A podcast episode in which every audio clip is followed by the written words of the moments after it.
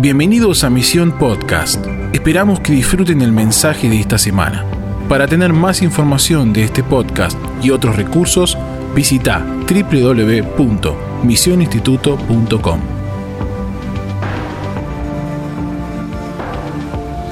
Amén. Quiero, tengo poco tiempo, pero como les había dicho, había algo que Dios me venía hablando las últimas semanas y quiero entregarlo en este ratito. Hablé de esto el domingo en mi iglesia, una parte, y los que estuvieron ahí, eh, quiero mantener esta conversación. A mí no me gusta dar sermones y, simplemente enseñanzas, me gusta mantenerme. Así es mi relación con Dios. Cuando Dios me habla algo, no es que listo, me habló, cierro y se acabó. Comúnmente me mantengo como un mes conversando con Dios sobre algo que Él me está hablando. Y en este caso, Dios nos viene hablando muy fuerte sobre ser llenos de Cristo y una batalla que hay en nosotros por la llenura. ¿De qué estamos llenos? ¿Sí? ¿De qué estamos llenos? Eh, y, hay una guerra constante del Espíritu Santo en llenarnos de Cristo. Y creo que solo estamos viviendo el jardín de infantes de esta guerra espiritual porque se vienen años de mucha violencia. Realmente el reino de los cielos va a sufrir violencia, no de la buena, de la mala. Sí, para los Juan el Bautista. De hecho, ese versículo que a veces usamos, el reino de los cielos sufre violencia, los valientes lo arrebatan. ¿Cuántos valientes hay? No es un versículo, ahí lo sacan de contexto. Está hablando de que van a matar a Juan el Bautista, que esos valientes del enemigo van a asesinar a Juan el Bautista. O sea, no importa, si lo usas de otra manera, Dios tiene misericordia, ¿no? Pero si lees el contexto, dice, el reino de los cielos va a sufrir violencia. O sea, ¿qué significa que Satanás va a atacar a los Juan el Bautista de esta generación? Y aunque le corte la cabeza a muchos, no va a poder apagar su voz. Aleluya. No va a poder apagar la voz. ¿sí? Entonces, viene una guerra muy fuerte y estamos en esa guerra. Y Dios nos dio Colosenses 1.27 para este congreso y estamos profundizando y, lo leo rápido para poner contexto. Dice, a quienes Dios quiso dar a conocer las riquezas de la gloria de este misterio entre los gentiles, que es Cristo en vosotros, la esperanza de gloria. Cristo en vosotros. Así conmigo, Cristo en nosotros, la esperanza de gloria. ¿Qué significa esto? Que solo los que están llenos de Cristo pueden esperar la gloria de Dios.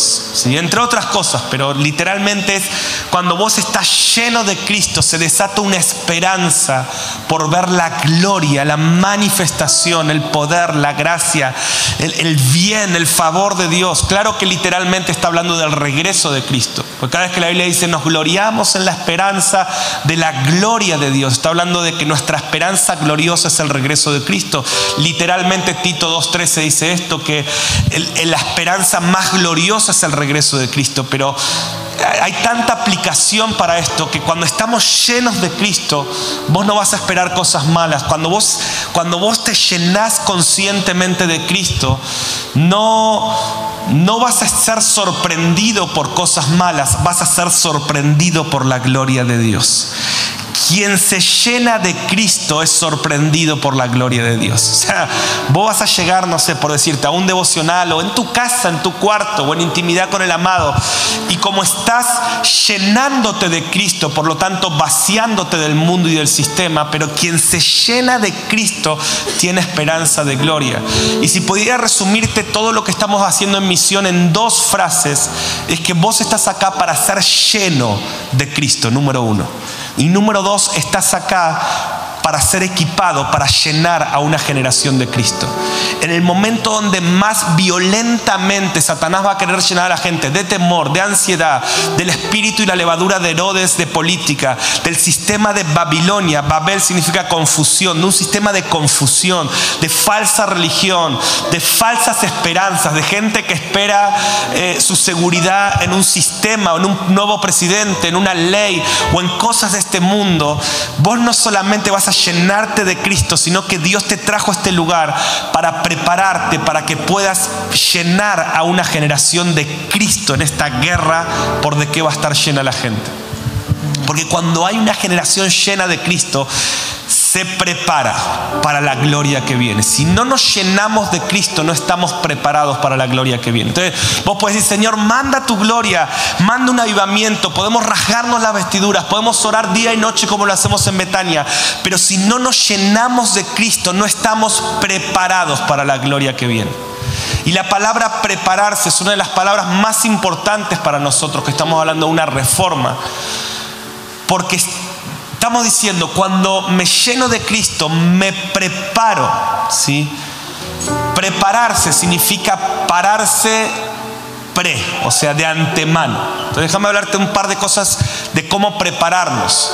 Para que alguien se prepare, fíjense que en Mateo 25, la parábola de las diez vírgenes, dice que la iglesia sabia se prepara, o en Apocalipsis 19, 7 y 8 dice que su esposa se ha preparado. ¿Qué es prepararse? Alguien que se prepara, ¿no? Tremenda revelación. Alguien que se para de antemano para algo que va a venir, pero ¿cómo te podés preparar si no sabes lo que va a venir? Como decir, bueno, hoy va a llover y yo me paro de antemano, o sea, me pongo un sobre todo, agarro un paraguas y me preparo porque tengo revelación de lo que va a pasar. Por eso Jesús habló mucho y dijo, ustedes saben cuándo va a llover, saben cuándo va a estar lindo, pero si no entienden los tiempos, no van a estar preparados y van a ser sorprendidos por el enemigo en vez de ser sorprendidos por su gloria. Entonces cuando estoy lleno de Cristo, llenarme de Cristo me prepara para lo que va a venir. Y yo tengo una carga que quiero compartirte que llenarse de Cristo ya no va a ser una opción, va a ser algo imprescindible, de vida o muerte. Quien no esté lleno de Cristo no va a poder mantenerse parado en lo que viene según la palabra. ¿Ves? Ser lleno del Espíritu Santo es un mandato. Ser lleno, no. Mira, el que tenga ganas de ser lleno del Espíritu, que pase al altar, vamos a orar a ver si se cae. No, no, no. Sean llenos del Espíritu Santo. O sea, ¿qué está diciendo Pablo? Si no sos lleno, no sobrevivís en lo que viene. Si no te llenas de Cristo, no sobrevivís. Estaba escuchando ayer una prédica, oh, me, fusiló, así, no sé si en el buen sentido, pero eh, del pastor Andrew de Turquía, quien estuvo preso esos dos años, hemos orado tanto. Y ayer estaba, tomé un tiempo para escuchar una prédica de él y y él decía cómo esos dos años en la cárcel, él estuvo preso por, predicar el Evangelio, fue un caso tan conocido en el mundo. Y él decía cómo en esos dos años él no sintió a Dios, eh, se enojó con Dios y todo el proceso que pasó, eh, tan duro, tan difícil. Dice, yo tenía como esta idea romántica de estar preso por el Evangelio, pero cuando me encontré con esa realidad, dice, y después de dos años, dice que el día de su máximo enojo, cuando quiso, ya quería enojarse y renunciar a todo, dice que estaba en ese calabozo aislado y, dice que le salió este grito, te amo Dios, te amo. Y ese día se dio cuenta que había pasado la prueba de la traición, que no le importaba si sentía o no sentía, que no podía dejar de amar a Jesucristo. Y, y, es tan rico todo lo que él enseñó, pero una de las cosas que más me impactó en ese mensaje, dijo, mi mayor preocupación es que no estamos preparados para eso. No estamos preparados para lo que viene. Y él empezó a hablar del regreso de Cristo. Dijo, todo lo que la Biblia dice que va a pasar antes del regreso de Cristo, no la iglesia no está preparada. Toda mi conclusión de mis dos años presos es darme cuenta que no estamos preparados. Y me dejó pensando tanto. O sea, mi hermano, nos urge estar llenos de Cristo. Jesús en Lucas 21, 34 al 36, vamos a leerlo rápido. Jesús dice que en los últimos tiempos, Él empieza a hablar de todo lo que va a pasar y que estamos viendo, ¿no? Todas las señales de los últimos tiempos. En misión hablamos mucho de esto, no, no voy a hablar ahora. Pero ahora entienden por qué tenemos que tener revelación del que era, del que es y del que ha de venir para pre pararnos. Si yo no, si la iglesia no entiende que el evangelio también es entender el que ha de venir. Y cuando digo el que ha de venir, obviamente me refiero a Cristo, pero también estoy hablando de, como dice Pablo, que va a venir el anticristo y va a venir Babilonia y esto se va a poner. Y si no entendemos lo que viene, no estamos parados.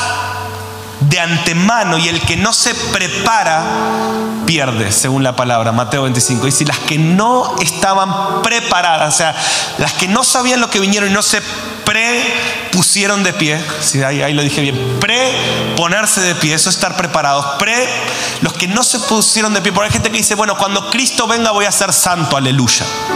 Y cuando Cristo venga voy a ser la esposa del Cordero. No, su esposa se ha preparado, ya es pre, está prepuesta en pie como esposa, está pre viviendo en santidad, está pre llena de Cristo para que cuando Él venga no sea sorprendida por el enemigo, sino que sea abrumada por la gloria venidera. ¿Cuántos me están entendiendo en esta, esta noche?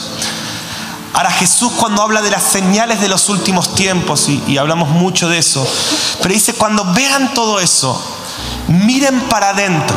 Decí conmigo, mirar para adentro. Jesús dice, cuando vean, dice, van a estar tan abrumados por las guerras, los rumores de guerra, eh, las escenas aterradoras. A mí me gustaba mucho ver las noticias en la tele, siempre me gustó, pero ahora me da como algo porque todo el tiempo hay videos de alguien golpeando a alguien, ya son aterradoras, de alguien matando a alguien, de alguien disparándole a alguien. O sea, ahora ya nos, siempre supimos que esas cosas pasan, pero ahora las podemos ver todos los días.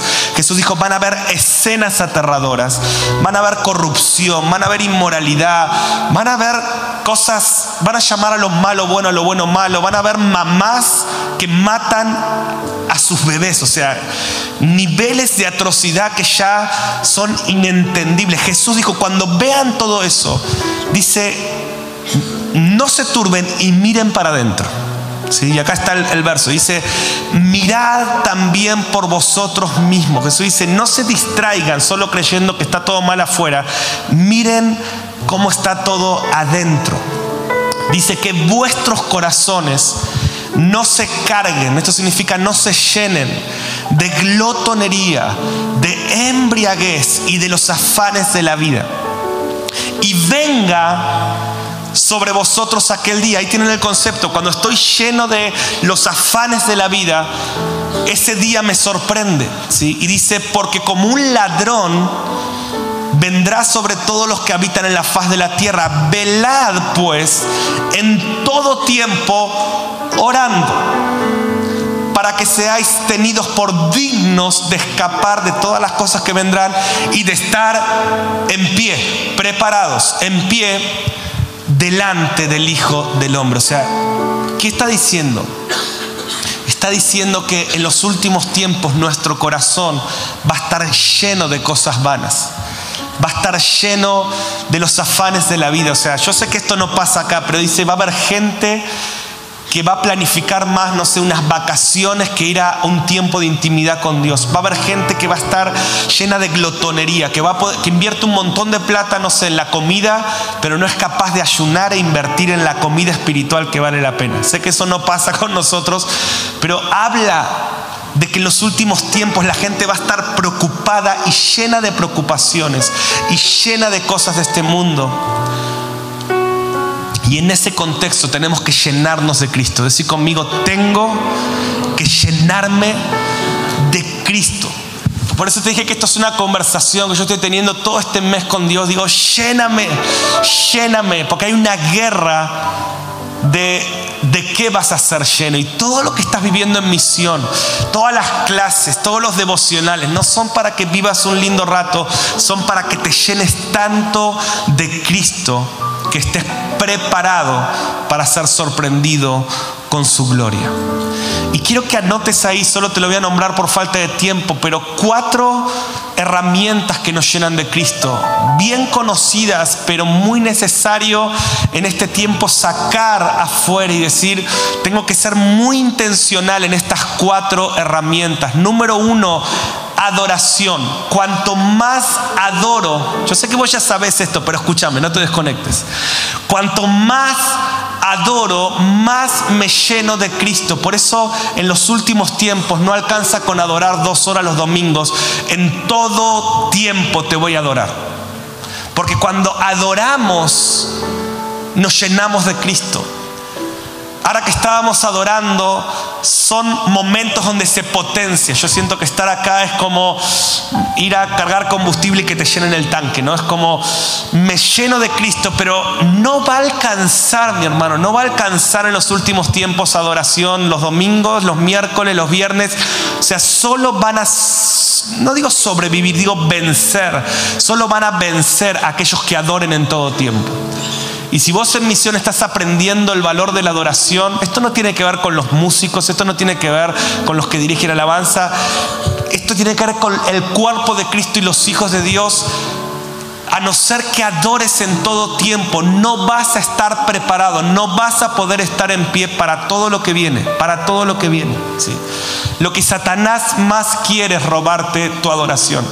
Satanás quiere más nuestra adoración que los reinos del mundo. A Jesús le dice, te doy todos los reinos que gané en el Edén si postrado me adoras. O sea, Satanás quiere tu adoración y pelea por tu adoración. De hecho, cuando venga el anticristo, y yo creo que pronto vamos a ver este líder mundial emerger, se están cumpliendo todas las señales, todo lo que dice la palabra todo el sistema que Él va a establecer en la tierra va a buscar adoración. Dice, y ese falso profeta va a hacer que todos los moradores de la tierra adoren a Satanás. O sea, ¿qué quiere Satanás? Adoración. Porque lo que adoras determina de qué estás lleno. Si vas a anotar algo, anota eso. Lo que adoro determina mi llenura. ¿Sí? Entonces, número uno, tengo que adorar. Oh, amigos, estamos terminando este semestre, ¿sí? ¿Cuántos están agradecidos por lo que Dios nos dio esta primera mitad del año? Dios ha sido abundante, ¿sí o no? ¿Cuántos pueden dar testimonio de eso? Dios, oh, yo estoy feliz, estoy como nunca, pero mi desafío es hacer de esto una cultura de adoración. Yo te quiero animar, adorar en todo tiempo. Solo el que adora día y noche. Por eso vamos a. Dios, Dios va a levantar en los últimos tiempos, como Betania, lugares de adoración día y noche, para que podamos llenarnos de Cristo en un tiempo de una batalla por nuestra llenura. Amén. Número dos, tengo que ir volando. Solo se los quiero dejar. Meditación. ¿sí? Dice el Salmo 1 y 2. Después lean el Salmo 1. Yo, creo que habla mucho de, los últimos tiempos. ¿Se acuerdan? Bienaventurado el varón que no anduvo en camino de pecadores, ni en la silla de, blasfemos, de escarnecedores se ha sentado. Dice, sino que la ley de Jehová medita, que dice, día y noche. Dice, esa persona que ha logrado meditar, pensar en las cosas de Dios día y noche, dice, será como un árbol plantado junto a las corrientes de las aguas, que dará su fruto, su tiempo, su hoja no va a, no va a caer y todo lo que hace prospera. O sea, si logras empezar a llenar, hay una guerra espiritual acá de pensamientos, o sea, hay una guerra por tu meditación, o sea, ¿de qué vas a llenar tu mente? Por eso, uno de nuestros máximos enemigos, ¿no? El hermano Facebook y el hermano Twitter y el hermano Instagram, y ustedes que saben más, todas las nuevas, estas son, o sea, está tratando de llenar tu mente. Por eso todo el tiempo cuando estás aburrido, ¿qué es lo primero que haces? Agarrar el celular. Yo decía la semana pasada una frase que leí que dice que lo que Twitter, Facebook, Instagram van a demostrar en la iglesia de los últimos tiempos, que la razón por la que la iglesia no ora no es por falta de tiempo. Porque esto nos va a exponer a darnos cuenta que no es un problema de tiempo, sino fíjate cuánto tiempo le invertís de meditar. Hay una guerra, porque Satanás dice, si logro que no piensen en Jehová y piensen en otras cosas, y estén atentos de los me gusta, de los likes, de los perfiles de otros, si están todo el tiempo, esto es una adicción, si están todo el tiempo adictos a eso, yo voy a lograr que no mediten de día y de noche, voy a lograr que no sean un árbol fructífero. Y termina diciendo este salmo, después léanlo, que solamente aquellos que logran esto van a permanecer en la comunidad de los justos que va a habitar en la tierra para siempre. Dice, y los que no logren esto van a perecer en los juicios. Por eso digo que es un salmo bien profético sobre los últimos tiempos. Dice, los que no logren pensar, meditar todo el día en el Señor, los que no estén llenos de Cristo, dice, van a perecer en los juicios. Por eso te digo, llenarte de Cristo no es una opción. ¿Cuántos valientes hay en este lugar? Yo necesito que vos agarres esto y digas, Señor, yo quiero pagar este precio. Porque mira, esto no es para vos. Yo estoy pensando en los miles que vos vas a bendecir. Yo estoy pensando en las generaciones que vas a levantar con una mente renovada que piensa en Cristo. Yo, estoy pensando en los ejércitos que vas a levantar que van a adorar día y noche. No estoy pensando solo en que vos digas, ah, tengo que pensar, sino digo, ¿cómo Dios va a hacer algo en vos y te va a ungir para que vos puedas levantar una generación llena de Cristo que está preparada para el que viene? ¿Están conmigo? Número tres oración. Oh, tenemos que volver a orar. Jesús dijo en Lucas 18, 7 y 8, dice, ¿acaso Dios no hará justicia a los escogidos que claman a Él de día y noche? Yo quiero que, que anotes estos apuntes. Tengo que orar día y noche. Por eso, mi hermano, quiero que hagas ayuno de, iba a decir de, de carne, pero ibas a creer que es ayuno de asado. No, no, no de los placeres de la carne, hace ayuno de lo que llena tu mente. Oh, declararle la guerra a lo que te quiere llenar, porque el que está lleno de deseos carnales espera cosas carnales. Dime de qué estás lleno y te diré que recibirás. El que está lleno de temor espera que cosas malas le pasen. El que está lleno de política de este mundo, su esperanza es un nuevo presidente o, su esperanza es política y va a estar tan frustrado y tan siempre te va a sentir estafado lo que está lleno determina lo que vas a recibir. Quien está lleno de Facebook y de redes sociales, su esperanza son deseos carnales. Pero quien está lleno de Cristo, su esperanza es de gloria. Entonces tenemos que llenarnos y hay que orar. La oración trae conciencia de que Dios está cerca. Cuando vos orás, vos entras en una dimensión de cercanía de Dios. Porque quien ora, vos no le orás a la pared. ¿no? De hecho, cuando vos orás debes empezar más o menos Señor Jesús o, o Padre o Papá. O sea, lo que haces es traes a Dios. Por eso dice, oren sin cesar, porque quien ora mucho vive en la conciencia de la cercanía de Dios. O sea que la intimidad es proporcional a tu oración. La falta de oración es un síntoma de falta de intimidad, por lo tanto de soledad. Quien no ora no siente que Dios está cerca y quien no siente que Dios está cerca se siente solo. Y quien se siente solo, la soledad en los últimos tiempos va a ser un tremendo ataque la incredulidad. Por eso la oración mata la incredulidad. La oración mata la soledad. Si vos sos un hombre o una mujer de oración, nunca te vas a sentir solo o sola. No importa dónde estés, así estés en un calabozo como Pablo, quien ora, nunca se siente solo. Por eso Dios te dice, quiero darte un hábito de oración día y noche. Quiero que ores. Quiero que adores te llenas de Cristo. Quiero que medites día y noche en la ley del Señor. Yo tengo en mi casa todo un arsenal de libros, Biblia. De hecho, tengo aplicaciones en el celular de planes de estudio de la Biblia. Estoy tan lleno, me, me he creado un ecosistema para llenarme de Cristo todo el tiempo, porque sé que en el momento que le doy un pedacito de lugar a la carne, Satanás me quiere llenar y cuando me lleno de las cosas de este mundo, empiezo a esperar cosas de este mundo, pero cuando me lleno de Cristo tengo hambre de gloria. Entonces tengo todo mi arsenal, música, listas, tengo un montón de listas de adoración en mi celular, de toda clase de adoración. Y estoy listo, estoy a, un centímetro de activar mi oración. Y quien ora siente conciencia de que Dios está cerca. No tengo tiempo para hablar hoy de esto, pero Filipenses 4, solo te lo dejo así al pasar. Filipenses 4 Pablo está en la cárcel. Y, pero Pablo está lleno de Cristo. Y cuando vos estás lleno de Cristo, puedes estar en el peor día de tu vida, pero estás esperando cosas gloriosas. ¿Ves? Y Pablo está en la cárcel y Pablo va a decir cosas como regocijados. A mí me llama la atención, digo, Pablo preso diciendo alegrate. Porque quien sabe que Dios está cerca, no importa dónde esté, mientras Dios esté en mi barca, que venga la tormenta, que venga el enemigo, que venga la crisis, si, tu presencia está conmigo, lo tengo todo. Prefiero un desierto contigo que un paraíso lejos tuyo. Lo único que necesito saber es que estás conmigo. Si estás conmigo, que venga lo que venga, que pase lo que pase. Aunque la higuera no florezca, en las vidas no haya frutos, yo me gozaré en el Señor. ¿Ves? Esa es la verdadera libertad. Entonces Pablo está ahí en la cárcel. Dice, regocijate, alegrate. Otra vez te digo, alegrate. Dice, y me encanta esto.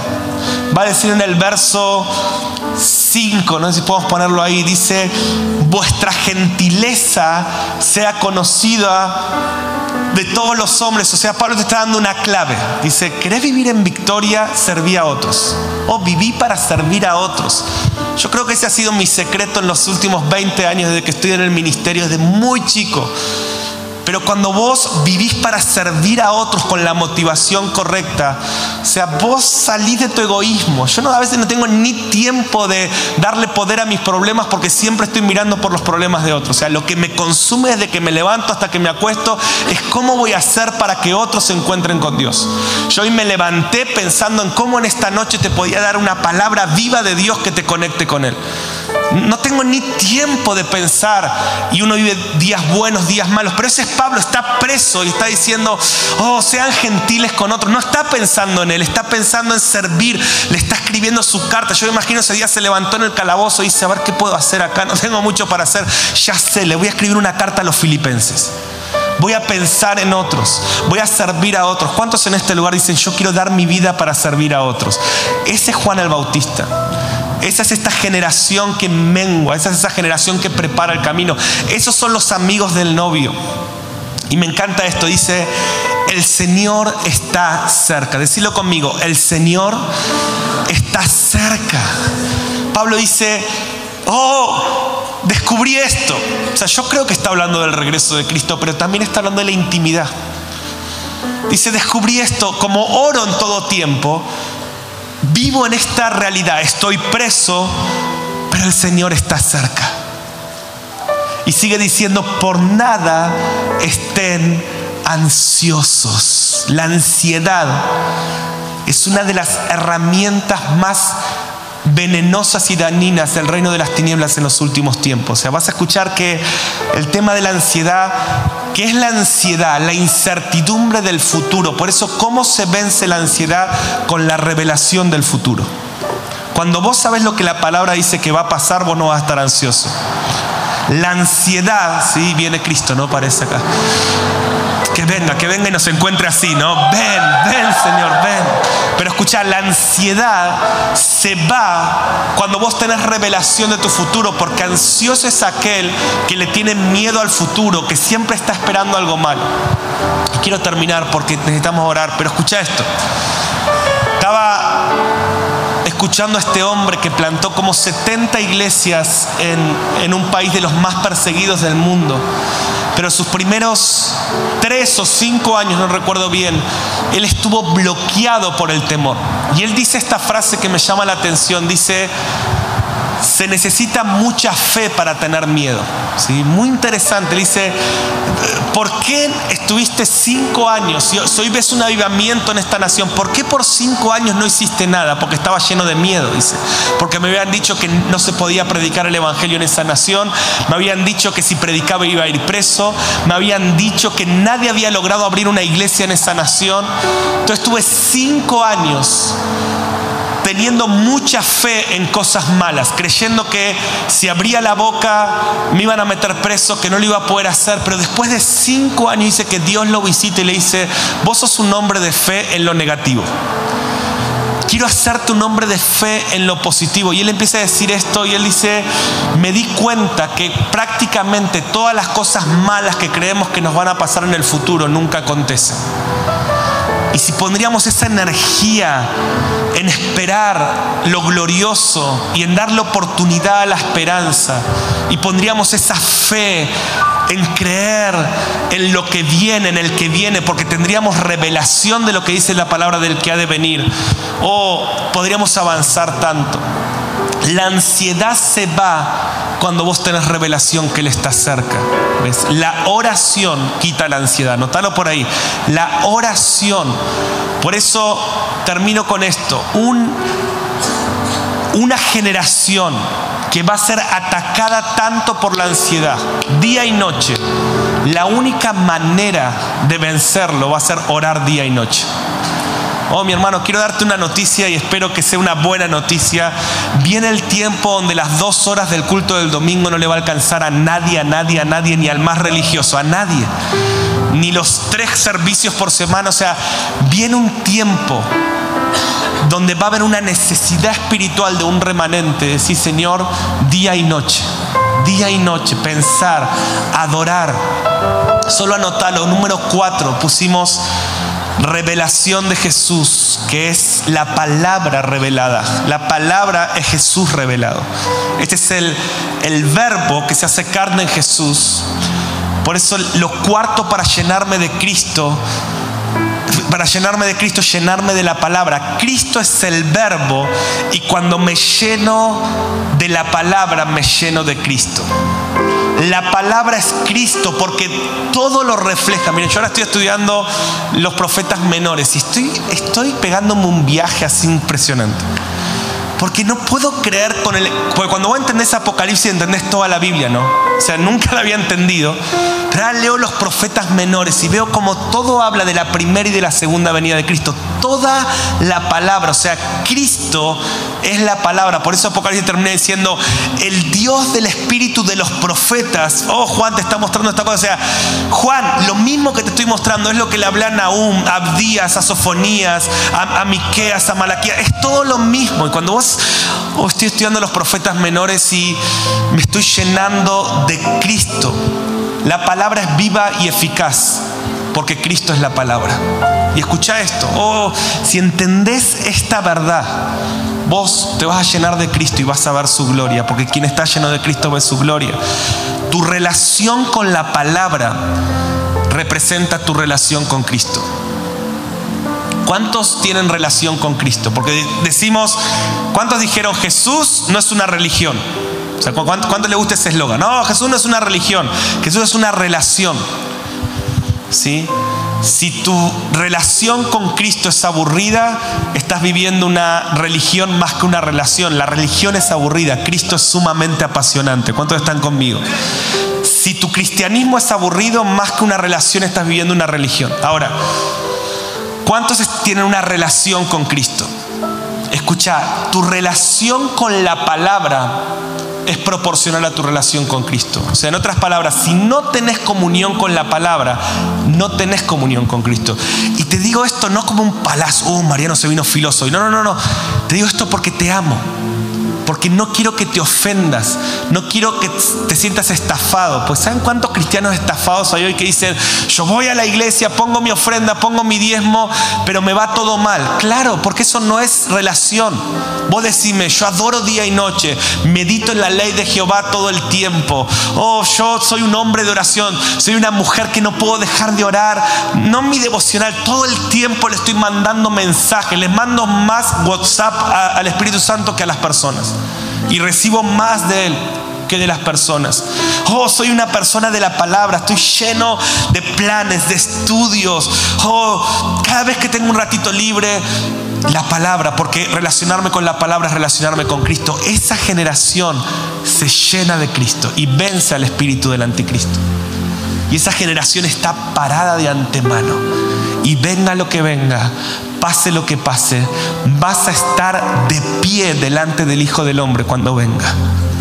Y yo no sé vos, a mí me quema esto, mi hermano, me quema dos cosas. Una, estar de pie cuando venga Cristo.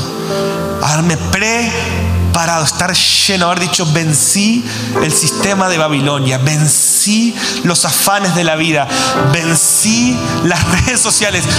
Estoy lleno de Cristo, estoy de pie, pero lo segundo que me quema es levantar una generación. Quiero dar mi vida. Yo no sé vos, yo quiero dar mi vida como el amigo, solo quiero, quiero ser conocido como un amigo del rey. ¿Y cuántos saben que los amigos ayudamos a nuestros amigos? Y yo quiero, no digo que yo ayudo a Dios, quiero, soy un colaborador.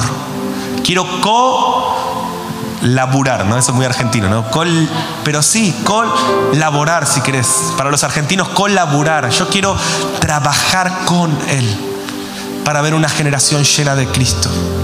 ¿Cuántos quieren trabajar con Él? ¿Cuántos dicen, yo me quiero llenar de Cristo? Yo siento, esto es imprescindible. Oh, me encantó lo que dijo este pastor anoche en esa prédica. Dijo, no estamos preparados. Esto es imprescindible. Ser llenos del Espíritu Santo. El sistema te está llenando de cosas vanas. No, no, es un llamado ahora al altar, es una decisión de vida. Yo quiero vivir adorando. Oh Señor, yo quiero vivir con la palabra. Yo quiero vivir meditando día y noche. Me voy a armar un...